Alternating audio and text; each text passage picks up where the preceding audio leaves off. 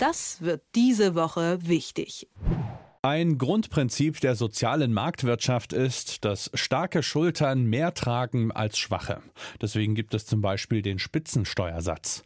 Aber was ist, wenn Menschen so unfassbar viel Geld verdienen, dass selbst der sie nicht mehr wirklich anhebt? In Anbetracht der vielen Sondervermögen, die geschaffen werden oder geliehen werden müssen, um in Krisenzeiten gegensteuern zu können, kommt die Frage auf, ob die Starken wirklich schon genug schultern oder ob man nochmal nachjustieren müsste. Und dabei können könnte auch Konrad Adenauer ein Stichwortgeber sein.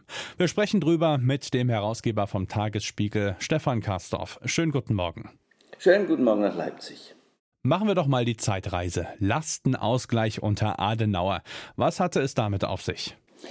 Also das ist schon so lange her, es war im Westdeutschland der 50er, 1952. Das war die Nachkriegszeit. Da besaß das oberste 1% der Bevölkerung rund ein Viertel des gesamten Vermögens 1952. Darum wurde auf große Vermögen eine Abgabe, keine Steuer, eine Abgabe erhoben. Allerdings über 30 Jahre hinweg immer wieder erneuert, jedes Jahr 1,67% Und die Einnahmen aus dieser Abgabe kamen denen zugute, die keine Rücklagen hatten, um in der Nachkriegszeit die Lasten, ihre eigenen Lasten zu mildern. Ein Lastenausgleich eigentlich eine zutiefst christdemokratische, christlich-soziale Einrichtung, möchte man meinen. Und äh, wie ließe sich das auf die aktuellen Herausforderungen anwenden? Naja, also Saskia Esken, die sozialdemokratische Parteivorsitzende, hat ja bei den Jusos, der Jugendorganisation der SPD, gefordert, ich zitiere, um diesen handlungsfähigen Staat zu gewährleisten, Klammer auf, den wir benötigen, sage ich hinzu, Klammer zu, die Krisenbewältigung ebenso zu finanzieren wie unsere Investitionen in Zukunft Zusammenarbeit. Dafür brauchen wir eine solidarische Vermögensabgabe der Superreichen. Da jetzt in Deutschland, in Europa, in der Welt wirklich nur ein Prozent so ungeheuer viel Geld auf sich vereinigt, das in Deutschland auch gibt, könnte man doch darüber nachdenken, was das jetzt praktisch bedeuten sollte. Also, wir müssen ja keine Vermögensteuer fordern, aber eine Vermögensabgabe, darüber könnte man doch jetzt mal füglich diskutieren. Ging das noch weiter, dieser Gedankengang, als nur über die Äußerungen dieser Idee? Ich meine, Saskia Esken ist ja Parteivorsitzende der SPD. Das hat doch irgendwie auch eine gewisse Tragekraft, wenn sie sowas sagt. Ja, aber wie es halt so ist, im Moment möchte man darüber nicht so gerne reden, denn Steuerabgabe, das klingt in den Ohren der Menschen möglicherweise falsch oder nicht so, wie es sein soll, klingt anders. Dabei ist es natürlich im Sinne der Solidarität, die du vorhin erwähnt hast. Darauf beruht unsere soziale Marktwirtschaft, unser Sozialstaat, dass die starken Schultern mehr tragen als die schwachen, was auch nur logisch ist. Das Prinzip müsste man jetzt eigentlich wieder, ich sage es jetzt mal, zum, Traben, zum Tragen bringen. Und interessant ist, dass daraus keine wirklich zielgerichtete Diskussion wird, was genau, wenn, wenn wir es denn wollten, gemacht werden könnte. Nochmal, keine Vermögensteuer, Nein, sie hat keine Vermögensteuer gefordert, sie hat eine Selbstvergewisserung gefordert und eine Abgabe. Eine Abgabe ist zielgerichtet und kann auch nur einmal erhoben werden, kann mehrmals erhoben werden, immer für einen bestimmten Zweck. Nicht einfach so, sondern für einen bestimmten Zweck. Wir wollen das und das erreichen und dafür bitten wir euch um diese Abgabe. Das wäre bei entsprechendem politischem Willen natürlich möglich. Und äh, was wäre jetzt aktuell der Zweck? Also hat sie da, ist sie da konkreter geworden und sagt, was weiß ich, davon soll jetzt äh, der Abschlag für das Gas bezahlt werden im Dezember? Naja, da würde ich jetzt mal gar nicht weiter in die Details gehen wollen. Das müssten die mal miteinander besprechen, äh, in, in, in drei Koalitionäre, die das machen könnten. Sie könnten ja unterscheiden zwischen Vermögensteuer und Reichensteuer. Ja, also das bedeutet, es gibt einen Einkommensteuersatz, der greift, also die Reichensteuer greift ab einem Einkommen von knapp 278.000 Euro jährlich. Das ist jetzt nicht so viel, dass man, äh, das ist jetzt nicht so, dass man sagen könnte, dass sehr viele Menschen das verdienen. Das ist dann die Reichensteuer. Und dieser Steuersatz greift dann für jede äh, für jeden Euro, der über diese 278.000 Euro hinaus verdient wird. Und dieser Steuersatz liegt dann bei 45 Prozent und nicht bei 42 Prozent, was, was der Spitzensteuersatz im Moment ist. Habe ich mich einigermaßen verständlich ausgedrückt? Also, 45 Prozent Steuer auf jeden Euro, der über 278.000 Euro verdient wird. Ich glaube, damit könnte man leben. Und äh, kannst du dir erklären, warum das nicht ernsthaft innerhalb der Ampelkoalition äh, diskutiert wird? Es ist ja jetzt nicht über, über diese Idee von Saskia Esken hinausgegangen. Hat man irgendwie Sorge um den Frieden in der Ampel? Ja, das glaube ich schon. Ich glaube, dass die Freien Demokraten sowas äh, scheuen. Allein schon der Begriff, das ist ja ein umgangssprachlicher Begriff, allein schon der Begriff Reichensteuer von manchen auch Neidsteuer genannt, äh, ist schrecklich. Oder die Vermögensteuer. Seit 97 wird sie nicht mehr erhoben. Die könnte man erheben, also rechtlich geht das, gesetzlich geht das, alles noch vorhanden. Also gewissermaßen hat man es in petto, aber die Vermögensteuer will man auch nicht. So, das ist alles im Moment, glaube ich, für die FDP zu viel. Man muss sich auch mal vorstellen, bei den Freien Demokraten, die tragen jetzt praktisch alles mit, also 500, äh 200 Milliarden für den Doppelwumms und dann nochmal 100 Milliarden hier und nochmal Milliarden da.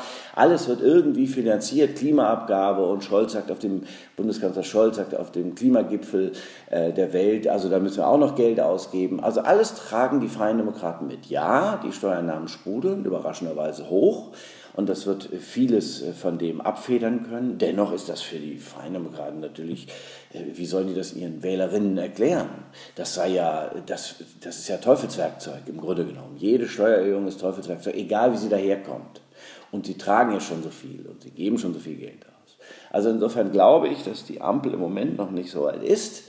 Ich denke aber, dass bei den Summen, die da ständig aufgewendet werden, die ich auch eben nur mal so kursorisch genannt habe, irgendwann der Punkt kommt, wo man sich sagt, äh, wie wollen wir das alles bezahlen und wie können wir es machen? Und da können die, die stärkere Schultern haben, vielleicht noch ein bisschen mehr, noch ein bisschen mehr leisten.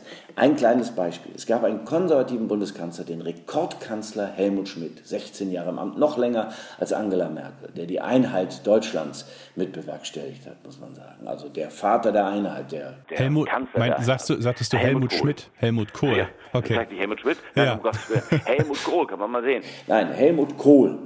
Bei dem gab es einen Spitzensteuersatz von, halte ich fest, 53 Prozent. Der wurde unter den Sozialdemokraten schrittweise abgebaut. Heute liegt er bei 42 Prozent. Und eben wie gesagt, bei der Reichensteuer läge er dann bei jedem mehr verdienten Euro über 278.000 bei 45 Prozent. Ich sage nur Helmut Kohl, nicht Helmut Schmidt, pardon, Helmut Kohl 53 Prozent. Also ich denke, wenn das ein konservativer Bundeskanzler gemacht hat, dann ist in Deutschland auch noch was möglich. Ich würde gerne nochmal zurück auf die FDP kommen.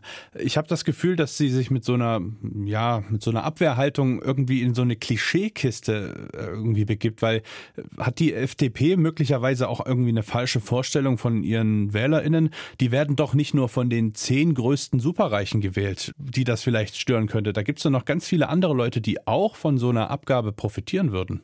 Ja, ich glaube, das ist eine Gewöhnungsfrage. Also das ist so wie im wahren, im wirklichen Leben. Man muss sich dann gewöhnen, dass dieses Thema auf einen zukommt. Und ja, die FDP hat natürlich auch Angst. Guck dir die Umfrageergebnisse an. 5 Prozent, 6 Prozent in Bundesländern rausgefallen aus der Regierung, weil sie Dinge tun, die ihnen contre coeur gehen.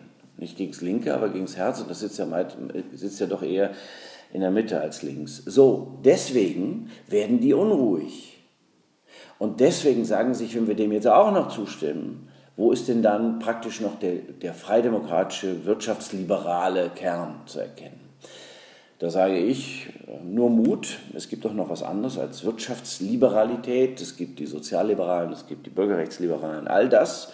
Und da gibt es ja auch Vertreter, einer ist gerade 90 geworden, Gerhard Baum. Sie müssten eigentlich keine Angst haben. Ich glaube, dass die FDP als Hort der Seriosität gewählt werden würde. Also, wir garantieren dafür, dass es fiskalpolitisch, finanzpolitisch insgesamt und staatspolitisch nicht über das Maß hinausgeht, was verträglich ist. Wir machen das aber mit, weil wir glauben, dass es anders in Zukunft nicht gehen wird und, oder anders keine gute Zukunft zu erringen sein wird. So könnte man ja auch einen Schuh draus machen. Dann hätte man einen, wie ich finde, im Wahlkampf durchaus tragfähigen äh, Slogan geschaffen, also für eine gute Zukunft. Wir garantieren sie, FDP. Und äh, wie kriegt man jetzt realistisch betrachtet so eine Abgabe vielleicht zustande? Mit einer Einigung in der Ampel oder vielleicht doch eher mit einer Gewissensentscheidung im Bundestag? Oh, du greifst sehr hoch. Also erstmal glaube ich, äh, dass, dass, dass die normative Kraft des Faktischen dazu bringen, uns alle dazu bringen wird, nochmal darüber nachzudenken, auch die Ampel jetzt nochmal verstärkt. Das ist das Erste. Das Zweite ist, äh, dass sie gut daran täten, sich intern zu einigen. Aber wenn, könnten sie ja auch versuchen, mit der Union, Lastenausgleich, Konrad Adenauer, Spitzensteuersatz 53 Prozent unter, ich wiederhole, Helmut Kohl, Helmut Kohl, da könnten sie sich doch gut darauf verständigen. Ich glaube, dass da eine ganz große Koalition möglich wäre. Man muss nur die Diskussion suchen. Allerdings ist, sagen wir mal so, der Leidensdruck, weil das Geld ja da zu sein scheint, noch nicht hoch genug. Das dauert noch einen Augenblick, da muss man noch einen Augenblick die Luft anhalten bei denjenigen, die sagen, jetzt müsst ihr aber doch, jetzt wollen wir aber doch. Ja, wenn das Geld knapper wird und wenn im kommenden Jahr die Situation auch noch enger wird für diejenigen, die es zu bezahlen haben werden, nämlich die Normalbürgerinnen, ja, dann glaube ich, ist es soweit. Die Einschätzung vom Herausgeber vom Tagesspiegel, Stefan Kastorf. Vielen Dank. Vielen Dank dir. Das wird diese Woche wichtig.